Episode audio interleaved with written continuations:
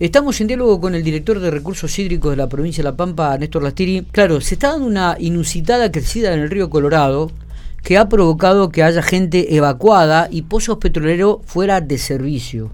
Eh, ¿Quién mejor que Néstor para que nos cuente un poco eh, cuál es la causa principal de este aumento significativo eh, en la cuenca de, del río Colorado? Néstor, ¿cómo le va? Buen día. Hola, buen día, ¿cómo les va? Muy bien. No, efectivamente, bueno, no tengo noticias yo que se haya evacuado gente. Yo sí sé, sé que este sí se han cerrado este algunos este eh, eh, eh, exploraciones petroleras y demás, pero la, el alerta actuó perfectamente y este, se han logrado contener todas las, las las posiciones, este, digamos, para que el agua escurra sin afectar este, grandemente todas las instalaciones. Eh, son los inconvenientes este, que produce una, una irrupción de un caudal extraordinario en un momento puntual. Tenemos que decir que esto es un aporte de lluvias,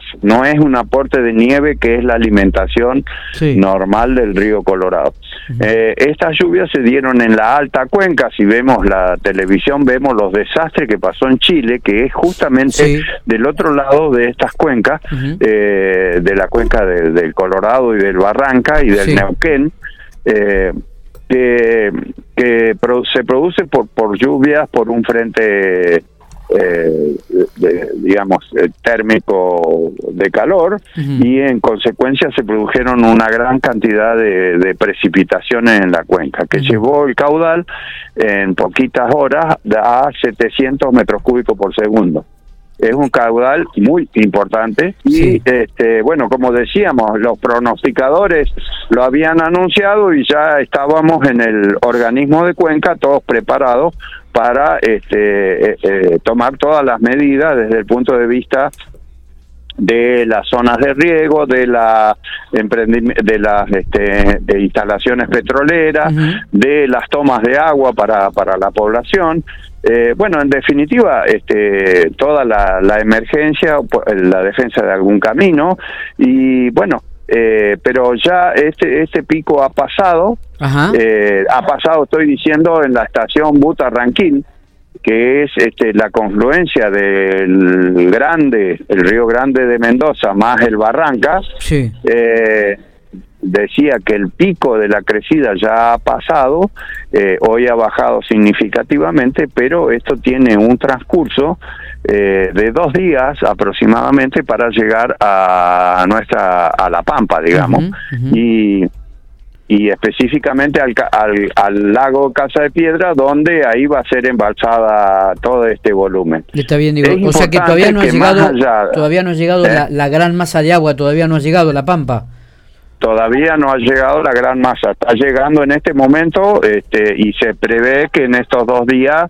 este, ya, eh, bueno, se acumule casi toda. Entonces, el lago Casa de Piedra, por ejemplo, ayer, eh, ahora estamos esperando el otro dato, el lago Casa de Piedra ayer subió 11 centímetros, que es un volumen importante de agua, así que estamos, este, bueno, preparados para recibir todo eso y el embalse también está eh, preparado para para recibirlo. Y bueno iba a ser un aporte de agua extra no no no normal digamos este eh, para este la cuenca. Así que y para el, el embalse de casa de piedra donde se va a almacenar ese agua no claro claro. Eh, ¿Esto va a causar algún tipo de problema, algún tipo de inconvenientes? Este, ¿Ya se han tomado? No, no, ningún inconveniente, precisamente por eso. Este, ningún inconveniente, al contrario, lo que va a producir es que tengamos agua excedente de otra fuente. Vuelvo a repetirle, la última crecida de este tipo de origen de lluvia ha sido en el 2008. Fíjese que ahí empezó la crisis hídrica.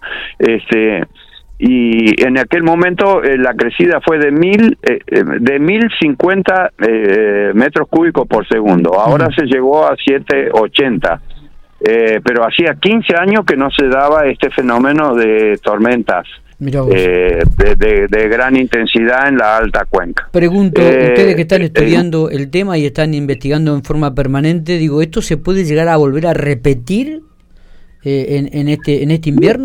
los pronósticos ahora ya anunciaron que entró un frente frío y por lo tanto este, se, se, anularon estas posibilidades. Estamos hablando de que esto se, se se puede repetir, vuelvo a repetir, en este caso cada su, ocurrió cada, hace 15 años. Eh, eh, y pero pero hemos pasado un tiempo ya largo de grande sequía y de poca lluvia en toda la cuenca que este digamos prácticamente se, mantuvo el río con este, los aportes de nieve en la, región, ¿no? En la, en la alta cumbre y que no era mucha, por supuesto. Entonces, este, lo que sí esto este, también es de señalar de que dado ese tiempo que pasó eh, entre la crecida anterior y esta, la gente ha perdido la memoria, la gente que vive en el lugar, este, y esto es un evento extraordinario, sí, efectivamente, pero que va a tener adecuadamente tratado, salvo algún daño, este va a tener este un aporte significativo de agua en la cuenca para disponer de ella para los usos de riego y, y agua potable, ¿no es cierto? Sí, sí, totalmente. Eh, y fundamentalmente para nosotros, para toda la zona de, de Santa Rosa y de Pico, cuando empiece el, acueducto, de tener reservas de agua para, para, para el abastecimiento. Quiero decir también que esto funcionó perfectamente por solamente por la existencia de un gran organismo de cuenca como es COIRCO.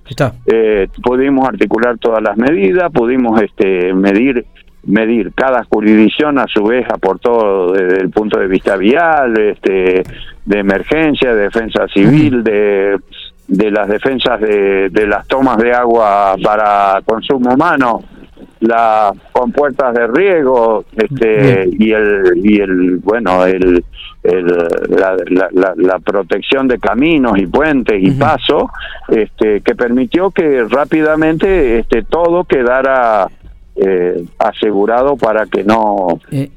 que se se produzca la menor cantidad de daño posible eh. y se actuó articuladamente con la conducción técnica digamos y todo el aporte de datos de este, la gerencia técnica del, de, Coirco, ¿no? Néstor, la última. Sé que estaba en una reunión con la gente del FEPANCO por un tema importante que es el tema del arsénico en el agua.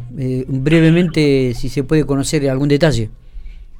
Sí, no, es un convenio que nosotros, el gobierno de La Pampa, firmó eh, con la Universidad de La Pampa para relevar la incidencia estadística del el agua sobre del agua con arsénico sobre la salud humana. eh, no ya desde el aspecto hidrogeológico, es decir, cómo se presenta en la naturaleza o en los pozos o en la extracción, sino la verdadera implicancia de, de del, del consumo de agua sobre la salud de la población. Eh, este estudio que está haciendo la universidad, bueno, lo, lo estamos compartiendo con la FEPANCO. Este, en ¿Y, el ¿y cuál sería algún detalle, si se puede conocer brevemente, dos o tres puntos salientes de este, de este estudio que se ha realizado? Bueno, esto que le estoy diciendo, estamos en plena ejecución, este, se va a hacer el relevamiento absoluto, o ya se hizo el relevamiento casi completo de toda la, la, la, eh, la, la, situación de los servicios de agua potable y de cloaca y ahora se pasa con los datos disponibles a la verdadera incidencia sobre la salud humana del consumo de agua con esta con esta fuente. Esta parte está en desarrollo. Entonces, la reunión es para comunicarnos. Quiero decir que desde el gobierno provincial este eh, compartimos este estudio con la Administración Provincial del Agua y el Ministerio de Salud Pública. Así que este, las patas de nuestra de nuestro gobierno están en estas instituciones y bueno, eh, hoy hicimos esto para eh, poner en contacto y comunicarnos entre la FEPANCO, que representa las cooperativas prestadoras de agua, y la universidad y la, eh, el gobierno provincial a través de la secretaría. Está. Gracias, Neto, por estos minutos, como siempre, muy atento. Un abrazo, un abrazo.